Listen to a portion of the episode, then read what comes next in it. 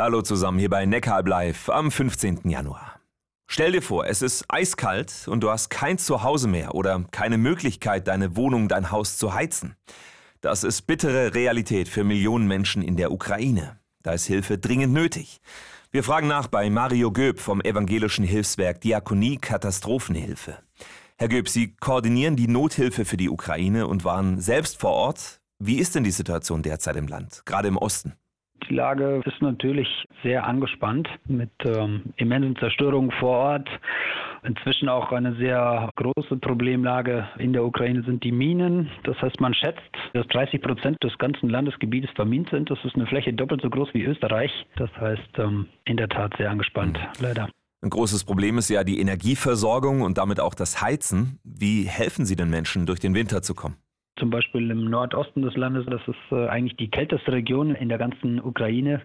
Da unterstützen wir Familien konkret mit Winterkleidung, Decken, Bettzeug äh, etc.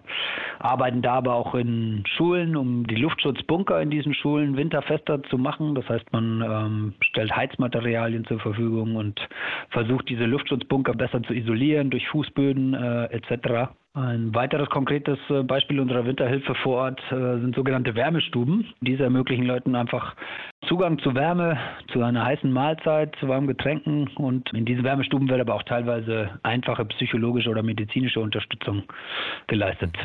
Der Krieg geht wohl bald ins zweite Jahr. Wie nehmen Sie denn die allgemeine Stimmung in der Ukraine wahr? Man muss wirklich sagen, das ist, glaube ich, vielleicht der bleibendste Eindruck, den ich mitgenommen habe von meiner Reise.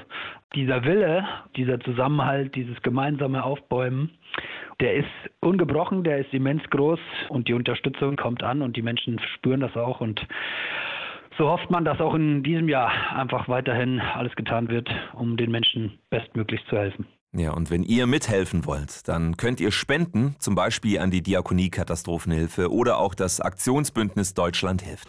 Neckaralb live. Blickwinkel